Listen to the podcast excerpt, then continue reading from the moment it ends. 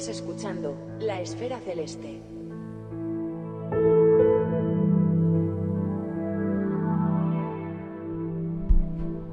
Las estrellas variables cataclísmicas experimentan espectaculares cambios en su luminosidad. Estos cambios nos cuentan historias sobre dinámicos sistemas binarios en los que la materia se mueve de un astro a otro, de estrellas con poderosos campos magnéticos y de explosiones de supernova. El CBA es una iniciativa científica que articula una red de observadores no profesionales que colaboran en el estudio de estos fenómenos. Hoy nos acompaña un experimentado miembro de esta red, David Cejudo.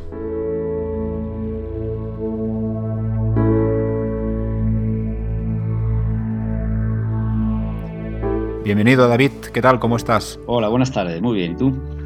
Pues bien, bien, muy contento de que nos dediques un rato y, muchas gracias, evidentemente, por pasarte. Nada, a ti por el, programa que tienes que, está fenomenal como idea. Ah, los invitados están fenomenal. bueno, bueno, vamos a hacer la pelota. Exacto. Ah, oye, mm, hoy esto va de variables cataclísmicas y, de cosas que ya, desarrollaremos porque es, un tema muy interesante, pero también va del observador o de uno de los muchos observadores que lo estudian en el marco del, del CBA, que también explicaremos qué es, que es David Cejudo, que eres tú. Muy bien. Y tú, ah, bueno, ya llevas horas de vuelo en, el mundo de la astronomía y de la vertiente más científica, ¿verdad? Sí, sí, ya unas pocas. Ya unas pocas, ¿no? Sí. sí. Tienes el observatorio en la provincia de Madrid, ¿no? Si no me equivoco. Sí, a unos 60 kilómetros en la Sierra de Madrid. ¿Y eso cómo, pues, cómo, se, cómo se porta?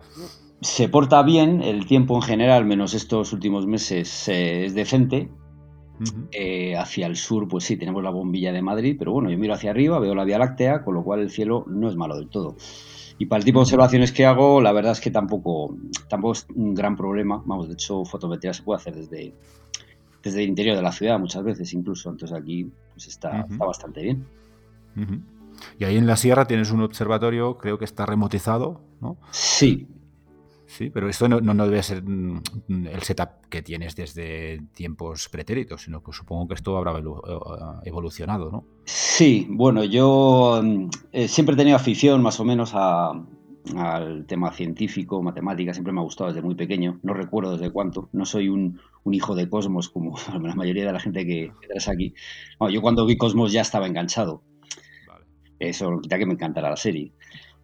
Y bueno, eh, yo estudié, estudié en la facultad, hice físicas, pero luego me surgió una buena oportunidad laboral y lo dejé esto un poquito de lado. Y tardé muchísimo en tener mi primer telescopio. De hecho, fue, pues, eh, no sé, hace unos 20 años o así. Empecé a mirar y era hora de tener uno y, y empecé a mirar. Dije, bueno, a ver, el telescopio más grande que pueda tener, que yo pueda permitirme acarrear para salir al campo. Claro, yo vivía en la ciudad mm. y se me ocurrió comprar un telescopio de 12 pulgadas, de 70 centímetros de miade. Fue una metedura de pata. Estaba fuerte, ¿eh? Estaba fuerte. bueno, estaba menos fuerte de lo que yo pensaba. Y la experiencia fue bastante negativa, porque, claro, esto significa coger el trípode, llevarlo al coche, que ya pesaba, el telescopio, llevarlo al coche, salir al campo, montarlo todo, pasar la noche allí, por la mañana peor aún, porque ya por la mañana cansado, recogerlo, bueno, se me quitaron un poco las ganas. Y de hecho, además, la, parte esta de astronomía visual no me gustó lo que yo esperaba que me fuera a gustar. O sea, es muy bonito al principio, eh, ver los planetas, eh, haces el maratón Messier, pero te quedabas con algo de... te quedas con ganas. Mm. Y bueno, lo fui aparcando otra vez, otro poquito. Y nada, la verdad es que salía muy poco. Pero bueno, luego me tocó formar una familia, me casé y nos vivimos a, vivir a la sierra. Y es una, casa con una pequeña parcela. Y claro, según la vi, se me fueron los ojos a una esquina de la parcela y dije, aquí, aquí.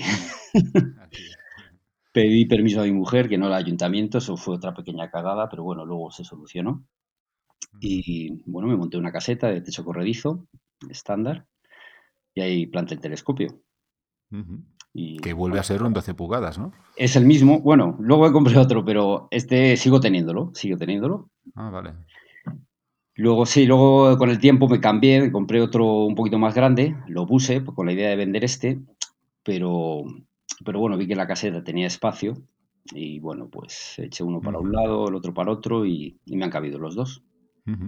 Yo hice la, la, caseta, la hice grande con la intención de tener ahí una mesa de trabajo y pasarme allí noches y tal, pero, pero esto de las noches no va conmigo.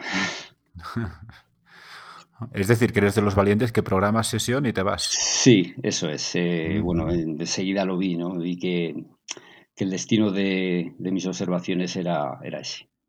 Vale. Básicamente. Muy bien. Y desde esa caseta y con ese equipo,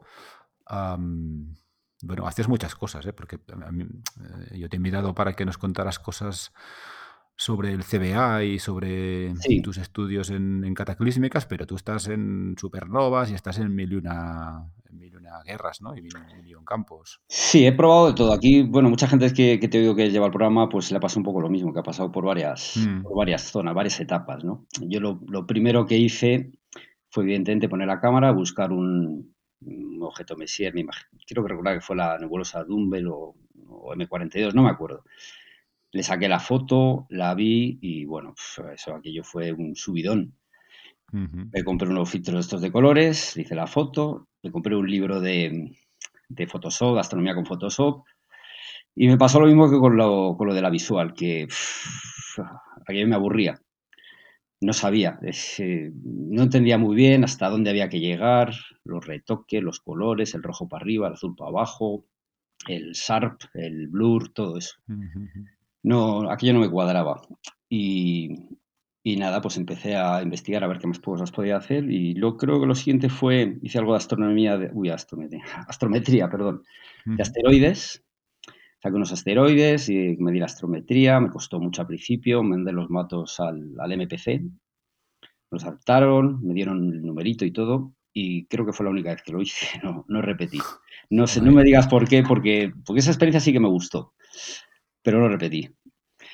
Luego ya buscando algo de estrellas variables, eh, recuerdo también, eh, no sé, saqué la fotometría por la noche de una estrella variable que variaba bastante, era, mm, no sé, periodos de media hora, una hora, no recuerdo ni qué estrella era. Y cuando al día siguiente bajé los datos y, los volqué a una hoja de Excel y vi la curva, bueno, pues fue amor a primera vista. Ahí ya que sí. Entonces estuve moviendo. Todo esto, la verdad, hay, hay un error que cometí de, base, que es que yo creo que para empezar en esta afición hay que ir de la mano de alguien. Vale. Yo nunca lo hice. Bueno, de la mano de alguien, sí, porque eh, hay libros, hay foros, demás, pero no me moví. Era, digamos, un poco autodidacta, por decirlo así. Pero bueno, encontré CBA, que se dedica precisamente a las variables cataclísmicas. Son estrellas que varían, varían su brillo a lo largo de la noche mucho. Y empecé allá a enviar mis primeros datos. Me apunté a la lista, a una lista de, correo que tenían, con, donde van proponiendo las, los objetivos. Saqué varios y sin decir nada, envié mis datos. Y a poco tiempo me escribieron diciendo pues que, que oye, que bienvenido y, que, nada, que estaban muy interesados en, seguir con esto. En concreto fue, esto de CBA es, em, em, esto lo creó Joe Patterson, que es un, gurú de las estrellas variables cataclísmicas, profesor en la Universidad de Columbia. Pero luego se unió a esto también Enrique de Miguel, que es eh, profesor, da clases de física en la Universidad de Huelva, y es el que me escribió, y básicamente es el que me, suele proponer los objetivos. ¿vale?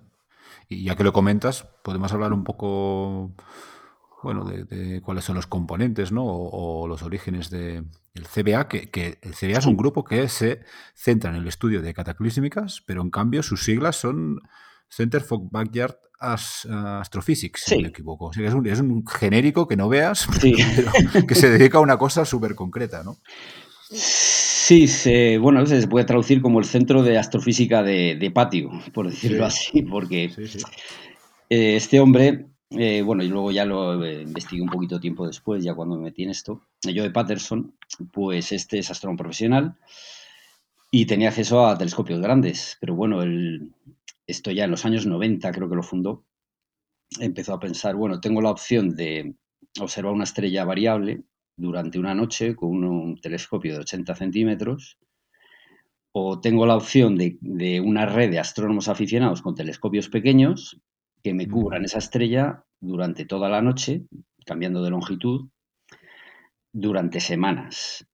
Aunque la precisión va a ser mucho menor, pero a la larga, cuando todos estos datos los, los analizo, me van a dar eh, mucha más precisión en calcular los periodos de, que estoy buscando. Y entonces esa fue la idea. Empezó a reunir gente y bueno, junto a gente de, sobre todo de Estados Unidos y Europa, alguno ahí en Japón, en Australia, en, Sudamérica.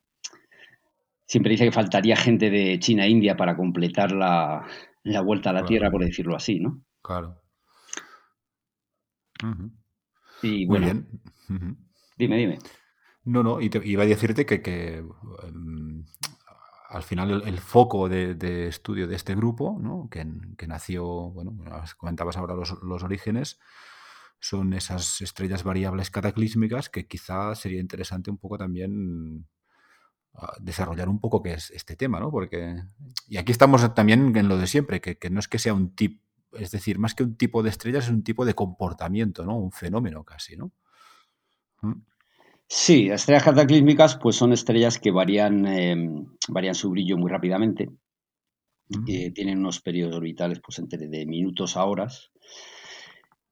Y bueno, por eso da gusto observarlas porque ves los resultados al día siguiente y, siempre ves una curva muy, eh, bueno, son muy variables porque hay muchos mm. tipos, ¿no? Esto es una fauna una estrella normal eclipsante de, que tiene un eclipse cada varios días, pues tiene una curva plana y si ves las efemérides, pues sí puedes medir su eclipse pues cada no sé cuántos días. Pero esta al día siguiente ya tiene resultados inmediatos, ¿no? Es, muy bonito. Son, es un nombre muy genérico. Eh, en la estrella, eh, la cataclísmica eh, estándar, pues una estrella, una enana blanca y evolucionada, que está muy cerquita de otra roja, tipo solar o más pequeña, que gira a su alrededor y está tan cerca que le lanza masa a la enana blanca, que es mucho más pesada, más pequeña pero más pesada. Forma un, esta masa al caer forma un disco de acreción, que es, eh, digamos, como los anillos de Saturno, y, justo donde cae en la zona del disco, pues además se forma un punto muy brillante que es prácticamente lo que domina toda la, luminosidad de la pareja. Y entonces en la curva se muestran, podemos ver que la enana blanca se eclipsa a pasar por detrás de la, de la, roja. El disco se eclipsa, el punto este especialmente brillante se eclipsa, entonces se forman muchos, muchos altibajos. Esa sería, digamos, la cataclísmica estándar, pero bueno, hay muchos tipos. Luego están, por ejemplo, hay unas, eh, las magnéticas que se llaman polares, que no forman el disco de acreción porque desvían todo, toda la materia que cae de la roja, la desvían hacia los polos. Las polares intermedias, que yo creo que son las favoritas de esta de, de Joe Patterson, que están a mitad de camino, desvían, no forman un disco de acreción, pero sí uno un poco más pequeño. Pero bueno, hay otros tipos también. A lo mejor la enana blanca, me una blanca, es una estrella de neutrones, es eh, muy variable y luego también cada, pues recurrentemente, cada cierto tiempo, pues eh, hay una subida muy grande de brillo debido a, pues no se sabe muy bien, se cree que hay inestabilidades en el disco, que puede subir pues en poco tiempo pues 3, 4 5 magnitudes. Depende mucho. Bueno, yo no soy un especialista en esto. Yo lo que hago es sobre todo mandar los datos, procesarlos. Y los especialistas pues, serían Joe y Enrique de Miguel. Vale, no eres especialista, pero como llevas tiempo metido en eso y observándolas, no te iba a preguntar si en, la descripción, que al final es un es una descripción ah, fenomenológica, ¿no? Más que nada, porque estás hablando de, distintos tipos o estadios de, estrellas. Ah, ah, claro, e, esta descripción del fenómeno es sobre todo en base a las famosas curvas de luz, ¿no? Correcto. Y, te iba a preguntar, en base a estas curvas de luz, ¿cómo es la curva de luz de una variable eclipsante para que sea considerada variable eclipsante? Porque yo, en plan muy básico, ¿vale? Y, si tú no eres experto, yo lo siguiente, eh, siempre he imaginado que las, cataclísmicas son, son estrellas con un comportamiento como muy errático, ¿no? Por eso de, cataclismo, ¿no? Porque tienen como subidas muy, muy destacadas de brillo y tienen un comportamiento como muy abrupto. Pero esto a nivel de curva de luz, ¿a qué se traduce? ¿Es que no hay periodos? ¿Es que hay unos picos impredecibles o muy destacados? ¿O, cómo funciona? Bueno, yo creo que hay de todo. Eh, efectivamente tiene unos picos predecibles, que son, pues, lo que te he comentado, el, periodo orbital, cuando se eclipsa la enana blanca detrás de la, roja, cuando se eclipsa el disco, cuando se eclipsa, eh, se eclipsa el, punto brillante. Eso más o menos es bastante periódico. Eh, luego hay, mm, en CBA se busca mucho, hay una, algo que se llama superhumps, no sé cuál es la traducción al español, que, mm, eh, bueno, hay muchos tipos, los hay llaman positivos, negativos, es un follo. No se sabe muy bien cómo, funcionan, pero esto es porque el disco de acreción pues va haciendo precesión, va girando, y entonces muestra un periodo aparte del orbital, que suele estar muy aproximado al orbital. Y luego, aparte de esto, también cuando hacen eh, subidas grandes de brillo, eh, por eso se llaman cataclísmicas, yo creo, por, esta, por esa, esa fase. Entonces, esa parte es más errática porque esta es menos predecible. Entonces, eh, muchas veces lo que buscan con estas, con estas curvas es encontrar esos periodos y, y, cómo va variando ese periodo a lo largo de los años, también es importante para caracterizarlas. Con estos periodos, pues con la curva se puede saber pues, eh, el radio, las, mm, los tamaños de las estrellas, la masa, siempre con alguna incertidumbre por la inclinación de la órbita, según la veamos. Si la vemos de canto, si la vemos de frente. Claro. Pero bueno, tienen el, el, comportamiento, o sea, tú ves la curva al día siguiente y es bastante periódica. Tiene sus, sus diferencias, pero bueno, esta, la gente de CBA lo que piden es un mínimo de 4 o 5 horas por noche para una estrella. Es lo mínimo, entonces va sumando noches, noches, noches y ahí encuentra los periodos. Mínimo de 4 o 5 horas por noche. Eh, sí, por cada estrella. Yo normalmente ahora, por ejemplo, eh, yo estoy observando dos estrellas que me recomienda Enrique, que son eh, eh, MU-CAM de la jirafa y HT-CAM del, del GCVS, el General Catálogo de Estrellas, General de Estrellas Variables. Son estrellas que varían entre 12, 18 magnitudes, 14, 16 por ahí. Y entonces en una me pide que esté 4 o 5 horas y en, el resto, en la otra el resto de la noche. Y más o menos como esta de, yo, yo, lo que tengo que hacer, calcular si se ven bien desde, desde casa, claro, depende de la época del año, todo eso. Bueno, Enrique ya más, o menos me lo deja bastante mascado. Vale. Y entonces yo la observo toda la noche y al día siguiente pues recojo los datos, los proceso, los envío. Pero sí, un mínimo de 4 o 5 horas para, porque si no, no se puede obtener bien el periodo. Vale. Vale, vale. Bueno, sí, sí. Es relativamente exigente, ¿eh? Sí. ¿No? Yo creo. Esta Más allá de, condiciones, ¿no? Sí, efectivamente. Luego, además, eh, es una fotometría que es, eh, la fotometría es relativamente, no es difícil, eh, con, condiciones además de nubes altas se puede hacer, porque siempre es comparación con otra estrella, ¿no? con estrellas de comparación, y además te piden que en general son sin filtro, porque, ah, como dice Joe, tienen hambre de fotones, cualquier filtro reduce los fotones, son estrellas que muchas veces llegan a pues, 17, 18 magnitudes y entonces con filtro es más complicado conseguirlas. No se requiere una señal ruido, una relación señal-ruido muy alta a veces, a veces con señal ruido, relación señal-ruido de 30 o 40 ya puede ser suficiente según la estrella. Entonces incluso con nubes altas se puede, se puede seguir. Entonces, no les interesa tanto la medida fotométrica puntual, que se pueda estandarizar con otros observadores, sino la curva, ¿no? Eso es, correcto, la curva. Ellos, eh, digamos que juntan la curva, la mía, con la de otra persona en Estados Unidos, otra persona en Japón, las juntan, hacen el, offset, igual que hacemos en observadores de supernovas, y les da igual exactamente el valor. Si yo mido exactamente 12 magnitudes y media para una estrella, eso les da igual. Yo les puedo mandar 5 magnitudes y media o el, el offset que yo quiera. Ellos los van a, lo van a juntar si quieren que siempre elijas la misma estrella de comparación, eso sí. Y a partir de ahí, pues ellos se, trabajan las curvas. Interesante. Hmm. Muy bien. Y, en ese sentido hay restricciones que, que, eh, Porque, por lo que acabas de contar, el hecho de que no, haya filtro ah, quizás lo hace más asequible a determinadas, determinados equipos, ¿no? no digo experiencia porque hace falta, hmm. pero ¿hay, ¿hay algún elemento más que sea restrictivo a la hora de trabajar con, con la gente del grupo? Mm, no. No, no eh, bueno, la página, la página, que la página no, de CBA no la actualizan mucho. Mm. Y habla de, pide pues eh, telescopios a partir de, de 8 pulgadas, de 20 centímetros para arriba, porque eh, a veces se llega a estrellas pues eso, de 17 magnitudes, pero, pero yo creo que esto es una restricción un poco antigua y yo creo que con telescopios pequeños se puede, muchas estrellas se pueden seguir perfectamente. Si tiene que tener un seguimiento, claro, pero, pero no creo que haya mucho problema respecto a eso, ni del tipo de telescopio, ni, nada. Y a nivel de metodología entiendo que también debe correr ah, básicamente a cuenta de cada observador, ¿no? Sí, sí, correcto. Sí, básicamente, a ver, te comento un, día estándar, por ejemplo, pues eh, yo compruebo lo, mm, yo si, si, Enrique me ha mandado algún, alguna sugerencia, si no, pues eh, normalmente cuando tienes una sugerencia es para mantenerla durante unos cuantos días. Entonces yo programa el, eh, telescopio, si no, lo, he hecho antes. Normalmente como son varios días enlazados, pues prácticamente es eh, darle el botón y ya está.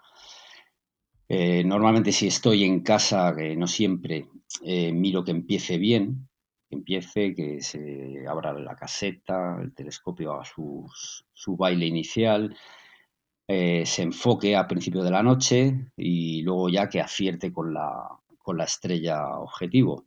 Ya ahí lo dejo hasta el día siguiente. Al día siguiente por la mañana, pues eh, a veces no lo hago al día siguiente, sino acumulo de varios días.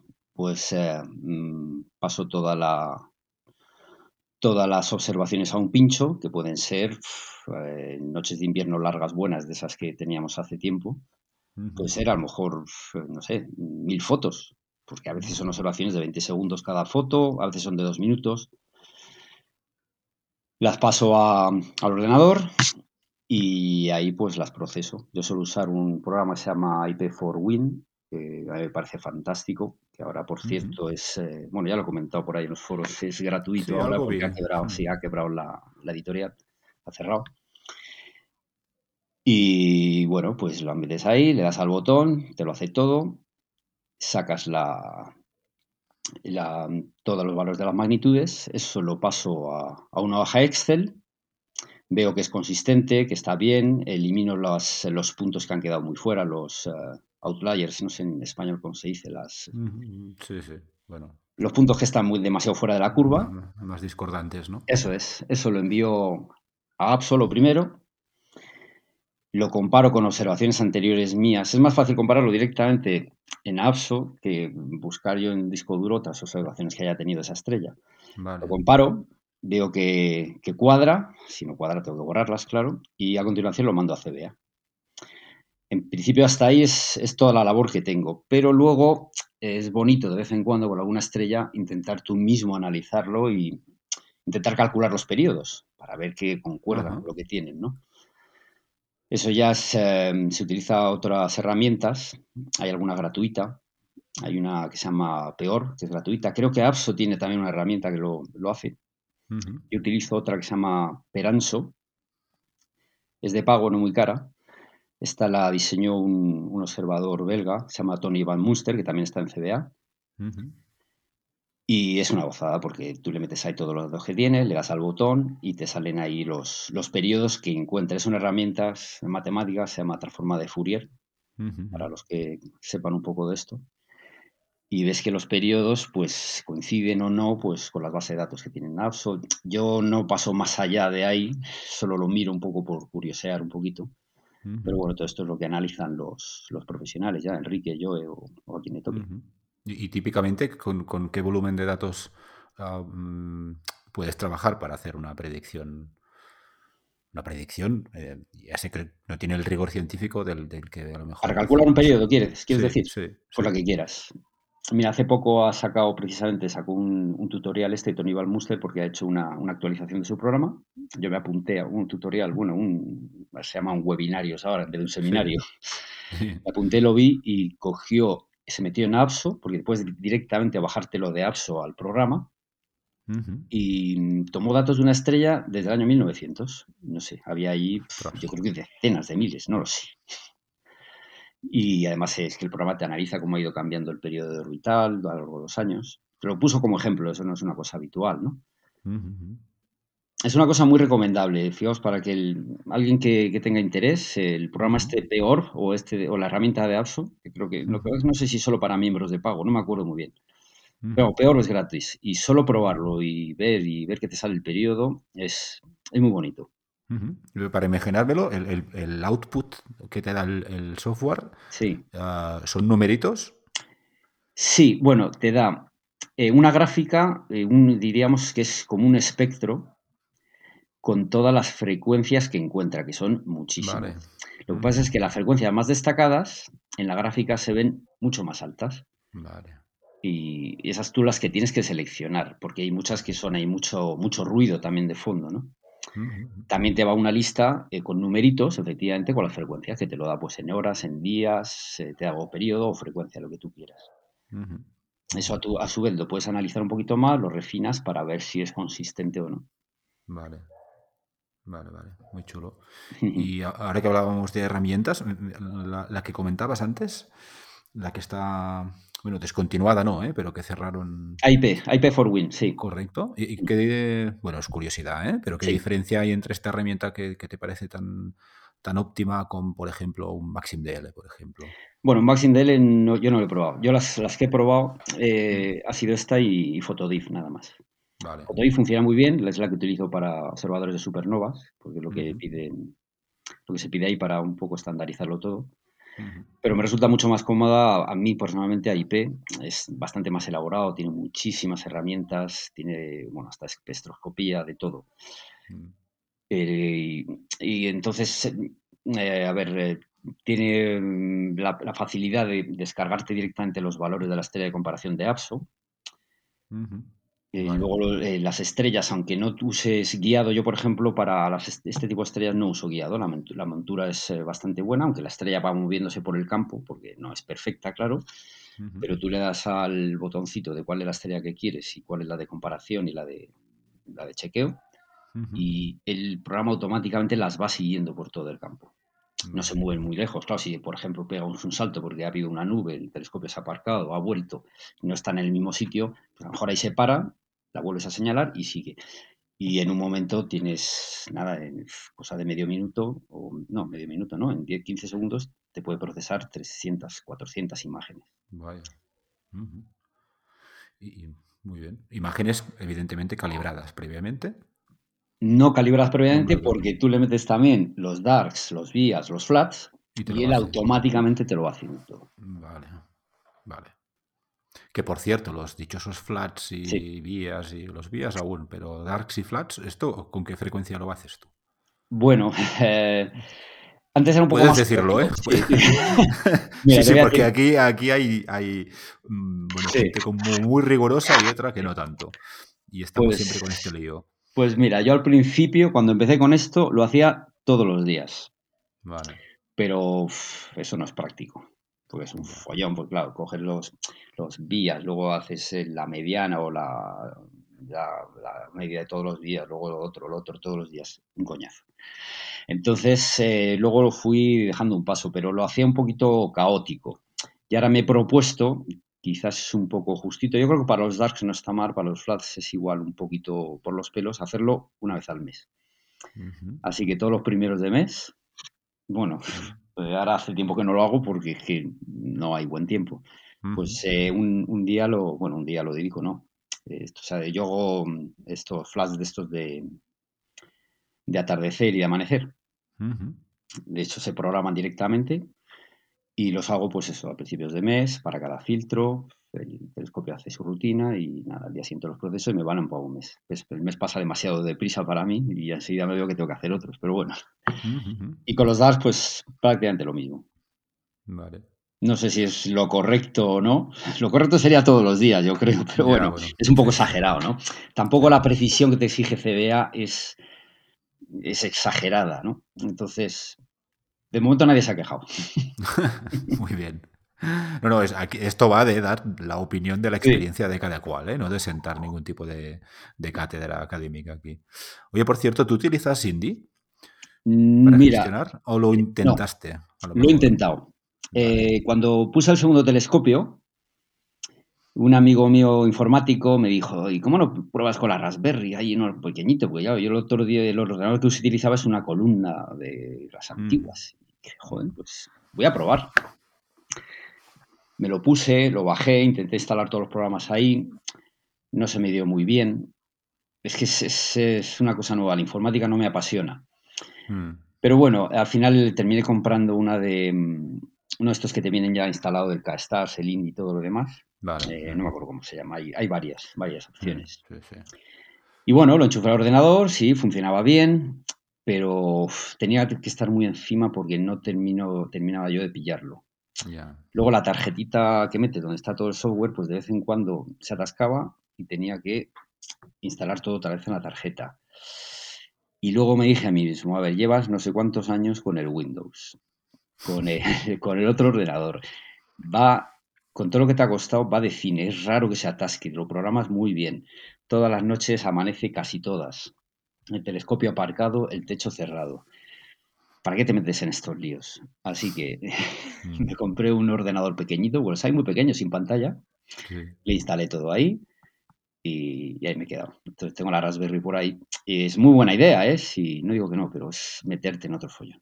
Mm. O sea que tengas un, Windows a pie de telescopio. Windows 10, sí. Vale, y utilizas una VPN o un escritorio remoto o algo así. Sí, eso es un. Eh, ahora estoy usando AnyDesk Usaba el TeamViewer, pero me ha dado algún problema porque que si es comercial, que si no es comercial.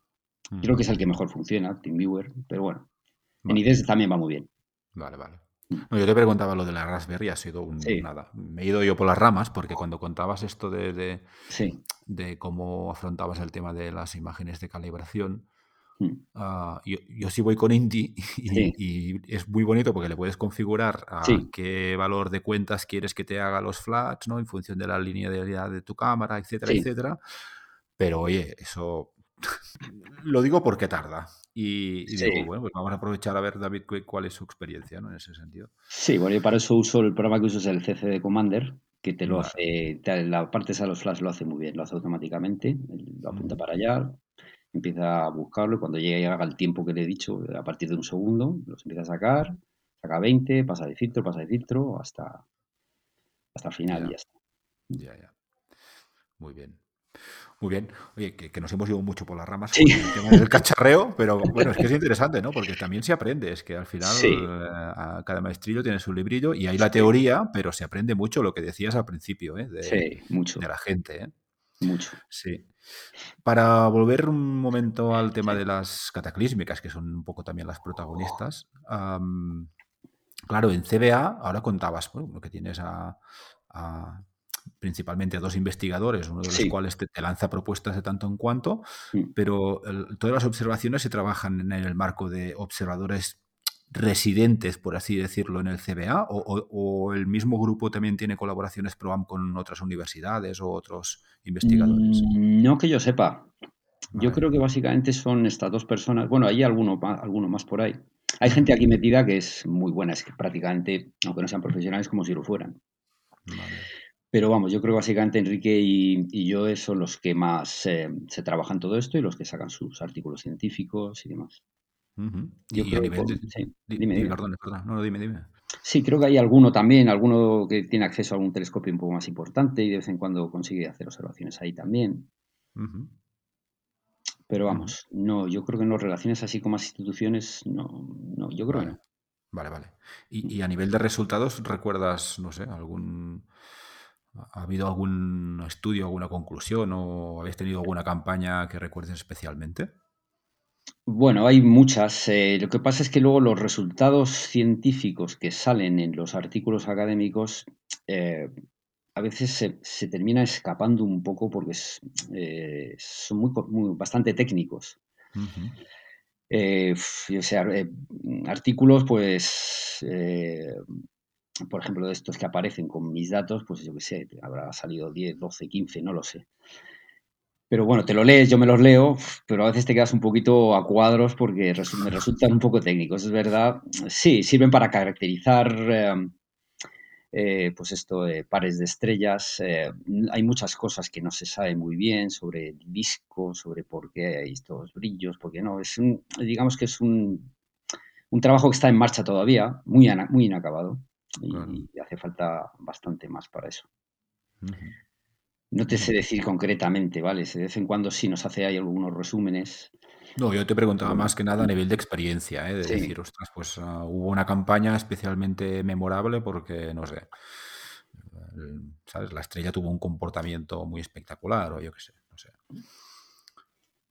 No, bueno, a veces hay avisos de, pues, de tal estrella ha entrado en erupción, a observarla. De, de, vez en cuando también todo lo contrario, tal estrella está en estado eh, tranquilo, quiescente, no sé cuál es la palabra que se usaría ahí, y a lo mejor es cuando conviene observarla porque así se pueden caracterizar mejor los eclipses. No hay una concreta que haya destacado. Bueno, a lo mejor eh, yo, Enrique, te diría otra cosa, pero bueno. ya, ya, ya, ya. Muy bien. Muy bien. Y más allá del, CBA, antes has, comentado la APSO. Sí. Mm, no sé qué relación tienes con la APSO. ¿Subes medidas, no? ¿O, se la lleva todo el CBA? Todo, no, todo lo mando a APSO. Es lo, el primero, lo primero que hago. Yo creo que está bien. Ahí, ahí van todas las medidas de todo el mundo. Yo creo que todo el mundo lo hace y es, es un buen sitio. Además, es muy fácil el acceso luego a recuperar datos, analizarlos. Eso es lo primero que hago para comparar, para ver que todo está bien, que es consistente, luego lo mando a CBA. Habría un tercer sitio que es este, el de VSNet, que también manda alertas. Eh, a lo mejor se podría enviar ahí también. Yo creo que son los tres sitios principales así de variables cataclísmicas. Pero no, no, no, ningún sitio más. Pero en el caso, por ejemplo, de Es decir, más allá de subir datos y de contribuir ¿no? a ese megafondo de conocimiento que es la APSO, mm, a, ver si lo explico bien, ¿eh? pero tú te montas tus propias campañas. Hay veces en las que, más allá de las propuestas de Miguel. No. No. No, no tengo, no, no. Ahora, claro, estoy metiendo en también observadores supernovas y en otras. Raramente. Ahora ya de, bueno, tengo así varias. Eh, eh, varios lugares distintos que me piden observaciones o lo demás, pero siempre son, siempre atiendo a peticiones. No, la verdad es que estaría bien. Ahora que me lo dices, pues buscarme yo, oye, pues tanto trabajar para los demás, que me encanta, porque me divierto muchísimo y me apasiona. Pues buscarme yo también algún objetivo. Sí, podría, podría ser, pero no, no, no lo hago. No lo he hecho aún. No, no, no, digo que sea ni, bueno ni malo, ¿eh? Sería bonito. Claro, ¿no? A lo mejor pues, si te lo has planteado y, si, si lo, hicieras o no, o no lo haces, pero mm, ¿harías lo mismo? ¿Hay algún tipo de objetivo que te llame la atención que no hayas hecho? O quizá de las que estás haciendo y te gustaría dedicarle más tiempo, no sé. Sí, ahora, bueno, lo que está, lo que tengo aquí muy reciente, bueno, no tan reciente, es la espectroscopía. Mm, Eso me ha enganchado, me ha enganchado muy bien, mucho. Compré hace, hace ya años un Star Analyzer, que es algo que yo le recomiendo a cualquiera que tenga, aunque sea una rueda de filtros, porque es muy sencillo de utilizar y los resultados son espectaculares. Me enganchó mucho, mucho y ya ha dado el paso a un espectroscopio más serio de estos de los franceses de Selja, un LISA, que me llegó hace un par de meses. Apenas lo he podido utilizar por el mal tiempo, pero lo poco utilizado estoy encantado y enganchadísimo. Sin saber exactamente, no tengo proyectos todavía. Bueno, mi proyecto básicamente es aprender a utilizarlo, porque tiene su, su curva de aprendizaje pero bueno, ahí estamos en ello. Eso, en eso estoy. De hecho, la parte esta de fotometría de cataclísmicas la tengo ya tan mecanizada que es un poco automático, ¿no? Todo el procedimiento, mm. pin, lo que sé, observar, programar, recoger, enviar. Pero esto no, esto es como una novedad. Y esta novedad, pues, es muy bonito. Siempre las novedades enganchan mucho. Pero la, um, bueno, ya, que lo comentas, la diferencia entre el espectrómetro este que comentabas y el Star Analyzer supongo que es no es despreciable, porque lo primero al final es una rendija, ¿no? Sí, sí, es, tiene mucha más resolución. Es más resolución, pero bueno, Star Analyzer te da, te da muchas posibilidades también, ¿eh? En objetos brillantes y, bueno, no tan brillantes, sí, sí. No tiene, no tiene ningún desperdicio. Ese, de hecho, está súper extendido. Hay muchísimos, muchos observadores que lo están utilizando. Bueno, en los, los foros de espectroscopía, yo creo que mucha, la mayoría de la gente lo tiene. Y sí, hay una diferencia, sobre todo de uso, porque es mucho más fácil. Star Analyzer, al fin y al cabo, es otro filtro. Tienes una rueda de filtro con el V, el B, el R tal, y le añades este. Tiene otro punto de enfoque y otras, eh, otras exposiciones, más tiempo, menos tiempo, pero es muy sencillo su uso, su uso inicial. Luego analizar los resultados ya no es, tan fácil. A eso iba, al final también debe diferir bastante también el flujo de trabajo, las herramientas, ¿no? Sí, sí, sí, es más, bastante más complejo. Eh, herramientas ahí he probado unas cuantas y las hay mejores, las hay peores, pero bueno, estoy, estoy básicamente aprendiendo y sobre todo metiéndote en esto, en los foros y demás. Y herramienta que estoy utilizando más ahora, una que nueva que se llama Demetra, que esta vez de Seljack, que de momento es la más accesible porque hay otros programas que son muy complicados, que parece que los hacen enrevesados a posta. Como hablo de ISIS, el ISIS es un programa muy bueno para espectroscopía, pero es muy enrevesado. Mm, pero bueno, la gente creo que usa más RSpec, USpec, hay otro BAS que es muy sencillo, muy sencillo, este está muy bien también. Bueno, es eh, aprender de momento. Algún día tenemos que dedicar, ya hemos tenido invitados ¿eh? aquí hablando de, fotometría. Sí. Pero quizá algún día una tertulia, dos o tres bandas comentando experiencia y recursos y sobre todo puntos de, inicio, ¿no? Porque esto mm. vuelve a ser lo mismo. Si es que si empiezas solo, Internet hay tanta información que, a menudo te falta el criterio, ¿no? Y la experiencia ahí te da el criterio. Sí, sí, sí. Forma Correcto. Muy bien. Muy bien. Oye, David, y a todo esto, más allá de lo que nos has contado hoy en, el episodio, hay espacios en, la web donde podamos, desde contactar contigo a, ver trabajos que haces. Pues la verdad que no, porque, bueno, algo hay. No tengo Facebook, Twitter, eh, nada, tengo mi correo electrónico. Que, eh, bueno, puede escribirme quien quiera para preguntar. Eh, en, la, en, algunos foros soy más o menos activo, sobre todo ahora los de espectroscopía. Y, por supuesto, en observadores de supernovas, ¿no? Tanto en el Slack, que ahora es el que estamos usando, como en WhatsApp o el, o el foro de, Google de observadores supernovas. Ahí también me puede encontrar quien quiera. Muy bien. Muy bien, pues oye, muchas gracias. ¿eh? Ha sido súper entretenido y un placer. Nada, y, y, te emplazo a, lo que te comentaba. Yo creo que vamos a montar algún día una tertulia sobre espectrometría. Muy bien. Y, y nada, volvemos a charlar del tema. Claro, cuando quieras. Perfecto, David. Pues un abrazo y, gracias de nuevo. Gracias a ti. Hasta luego. hasta